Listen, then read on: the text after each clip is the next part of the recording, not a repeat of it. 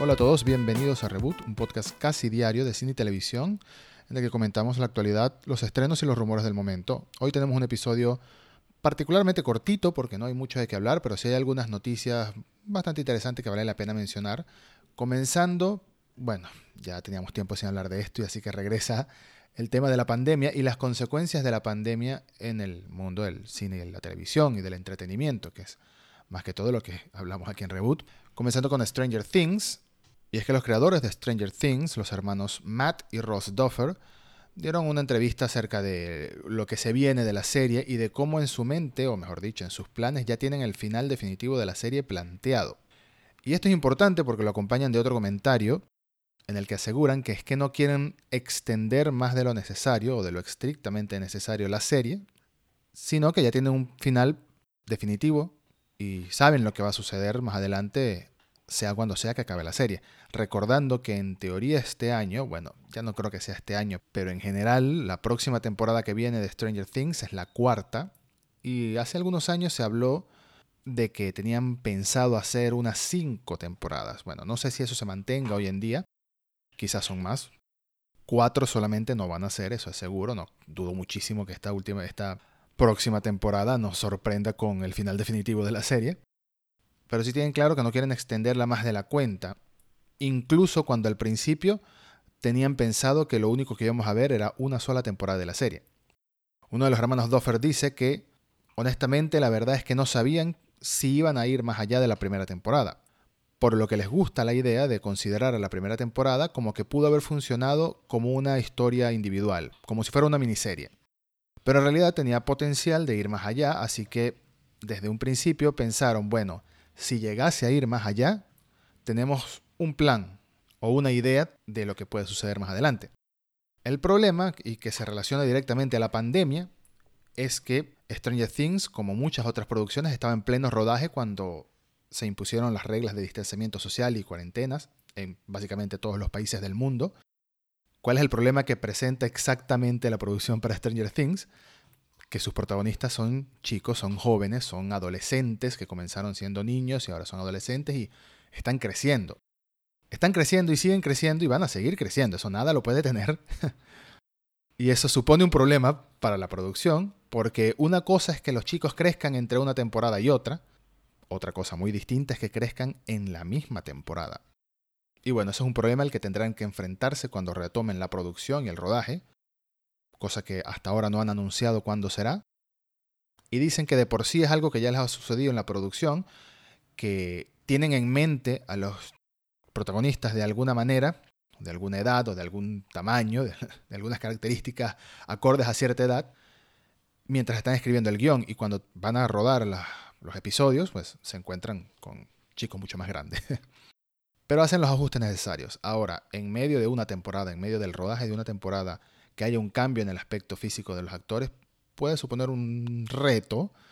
Y bueno, dicen que afortunadamente hoy en día tienen la mayor cantidad de la cuarta temporada finalizada y esperan o cruzan los dedos de que puedan regresar a, terminar de rodarla antes de que sean muy viejos. Afortunadamente hoy en día existen esas técnicas de rejuvenecimiento digital que hemos visto en tantas películas. La primera que me llega a la mente es la primera de Ant-Man, en la que Michael Douglas lo rejuvenecieron. Por supuesto, también sucedió en Capitán América Civil War, si no me equivoco, de Marvel. Y bueno, recientemente incluso en It capítulo 2, la segunda película de terror de, de la saga del payaso de Stephen King, rejuvenecieron un poco a los chicos cuando iban al pasado, o cuando habían escenas con los protagonistas en versión juvenil. Quién sabe si terminen aplicando esa misma técnica para Stranger Things, dependiendo de cuándo retomen la producción y cuánto tiempo pase antes de que puedan terminar la cuarta temporada. Hablando de retomar, dos series que ya confirmaron que más pronto que tarde vuelven a comenzar a grabar sus próximas o su primera temporada, en el caso de una de ellas, son WandaVision, la serie protagonizada por Elizabeth Olsen y Paul Bettany, parte del universo cinematográfico de Marvel que se estrenará en Disney Plus supuestamente este mismo año. Digo supuestamente, por supuesto, porque la producción se paralizó durante meses. Bethany, el actor que interpreta a Visión, tenía un compromiso de aparecer en una convención en el mes de julio, pero canceló ese compromiso porque aparentemente Disney retomará la producción de WandaVision dentro de, bueno, dentro de algunas semanas, apenas en el mes de julio. Y la otra serie que retoma la producción muy pronto es The Witcher. Volverán para rodar la segunda temporada específicamente el 17 de agosto. Esto sí es un comunicado oficial de Netflix. Y lo único que se me ocurre es que antes estaban grabando entre los meses de enero y febrero. Sí, estaban grabando la temporada entre enero y febrero de 2020. En agosto es verano en Europa, que es donde graban la serie. Pues posiblemente haya algún tipo de reto o dificultad ahí en los escenarios, si tenía que haber nieve y ya no la hay, por ejemplo. Pero bueno, ya sabrán, lo bueno es que las producciones retomarán pronto, tomando las medidas de seguridad y de higiene necesarias, seguramente. Y veremos cuánto tiempo se llegan a retrasar los estrenos de las temporadas, si es que llegan a retrasarse. Lo siguiente de lo que hablaremos es más una anécdota relacionada a la literatura, que estiro un poco la temática para traer la reboot, que es de cine y televisión.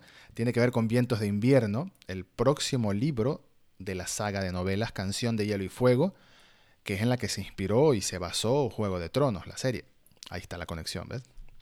George R. R. Martin tiene nueve años escribiendo ese libro, es lo más que ha pasado entre un libro y otro de Canción de Hielo y Fuego. Y bueno, sabemos que durante los últimos años estuvo bastante ocupado porque también participó como guionista de la serie de HBO y poco a poco ha ido quedando retrasado y cada vez tarda y tarda y tarda en llegar vientos de invierno y en realidad no se sabe cuándo va a llegar. El año pasado, Martin había prometido que para el momento que fuera una convención que iba a ir en Nueva Zelanda en el mes de julio de 2020, prometía tener listo el libro, no publicado, pero tenerlo listo. Y de lo contrario, apostaba que si no lo tenía listo, los fanáticos tenían permitido encerrarlo en una cabaña hasta que pudiera terminarlo. Una apuesta un poco arriesgada después de tantos retrasos, pero bueno, le quedaban muchos meses para terminar el libro y pues el tiempo se acabó. Se supone que la convención se llevaba a cabo a partir del 29 de julio, pero por supuesto fue cancelada debido al coronavirus. Pero Martin ya confesó en su página web que no lo iba a lograr, que no va a tener listo el libro este año, sino que más bien esperaba, tenía esperanzas de que para la convención, la misma convención de julio, pero del año que viene, tanto el coronavirus se hubiese acabado, ya el problema del coronavirus, como que su libro estuviera terminado. Así que se ha postergado así de la manera más sutil posible otro año más el estreno la publicación de Vientos de Invierno. Entonces lo gracioso es que aunque el año pasado dijo que le permitiría a los fans encerrarlo en una cabaña hasta que acabara el libro, curiosamente Martin dice que lleva meses encerrado en una cabaña pero por el distanciamiento social. Lleva mucho tiempo encerrado y lo que ha hecho es escribir y ha avanzado mucho en Vientos de Invierno, terminando entre uno y tres capítulos cada semana, y también se ha puesto al día con los libros que quería leer y las películas que quería ver y bueno, le está pegando un poco el encierro, dice, está un poquito desesperado ya después de tantos meses, como mucha gente en el mundo, por supuesto. Pero afortunadamente, en cierto modo, ha aprovechado el tiempo del encierro para ser un poco más productivo en cuanto al libro. Así que bueno, quizás esta vez sí. Quizás para el mes de julio de 2021 ya esté lista la sexta novela de la saga Canción de Hielo y Fuego, recordando que son siete. No son seis, son siete. Así que le quedaría otra más después de Vientos de Invierno, que quién sabe cuántos años tarde. Y para finalizar, tres noticias muy rapiditas, que solo vale la pena mencionar por encima, pero son, son interesantes. La primera es que se viene un reboot de Twister, la película de Tornado que se estrenó en 1996, un clásico del cine, no porque sea muy buena, aunque a mí me gustaba mucho en mi infancia, lo tengo que reconocer, sino que para la época los efectos visuales con los que contó la película fueron realmente sorprendentes. Bueno, el director Joseph Kosinski, conocido por su trabajo en Oblivion, la película de Tom Cruise, bastante buena Oblivion, de ciencia ficción, una de mis películas favoritas de Tom Cruise y la ciencia ficción, que casualmente suelen ir mucho de la mano. También director de Tron Legacy y próximamente director de Top Gun Maverick, la secuela de Top Gun, ese clásico del cine también. Kosinski está en conversaciones y negociaciones para encargarse del reboot de Twister y hasta ahora no se conoce nada más. Es curioso que hable de reboot y no de secuela, tomando en cuenta que no sé por qué haría falta un reboot en este universo. Será para no incluir a los personajes de Bill Paxton y Helen Hunt. Pero bueno, tendremos que esperar para ver qué significa y quién más está involucrado en el proyecto. Sea como sea, Twister sigue siendo un clásico y seguirá siendo un clásico reboot o no. También dejo en las notas del episodio el tráiler de la historia que revela el villano del próximo videojuego de los Avengers, que sí, que son videojuegos, no es cine y televisión, pero es de los Avengers, aquí sí que puedo hablar de ello. Revelaron que va a ser Modoc, el supervillano del videojuego, un personaje creado por Stan Lee y Jack Kirby, que debutó en la década de los 60. Y es un villano muy poco común, así que es interesante que lo incluyan en este videojuego, que también tendrá como uno de los protagonistas o de los personajes que se podrán utilizar a Kamala Khan, también conocida como Miss Marvel. Y por último, lo último que voy a mencionar, también relacionado a videojuegos, es algo que es tan extraño que no puedo dejar de mencionarlo, honestamente, y es que el próximo viernes 26 de junio, o sea, esta misma semana, se podrán ver películas de Christopher Nolan dentro de Fortnite. Sí, Fortnite, el videojuego súper famoso, el de tipo Battle Royale, de 50 contra 50 personas, si no me equivoco. Tengo mucho tiempo sin jugarlo. Pero en fin, va a haber un mega evento en todo el mundo aunque por alguna razón por ahora no se ha confirmado para España, pero bueno, quizás mañana lo hagan, en el que se podrá ver o Inception, o Batman Begin, o The Prestige, tres películas de Christopher Nolan en una especie de cine dentro del juego, una pantalla dentro de una pantalla, por así decirlo. Chiste de Inception, por supuesto, pero es demasiado extraño imaginar un evento de este tipo. Lo más curioso es que no es la primera vez que sucede algo así dentro de Fortnite. Casualmente, hace algunas semanas, Nolan estrenó el tráiler de su nueva película, Tenet, dentro de Fortnite. Así que obviamente hay una transacción monetaria de por medio, pero no deja de ser extraño y no dejo de pensar, por alguna razón, en Martin Scorsese, también lo conversaba con alguien hace algunas horas.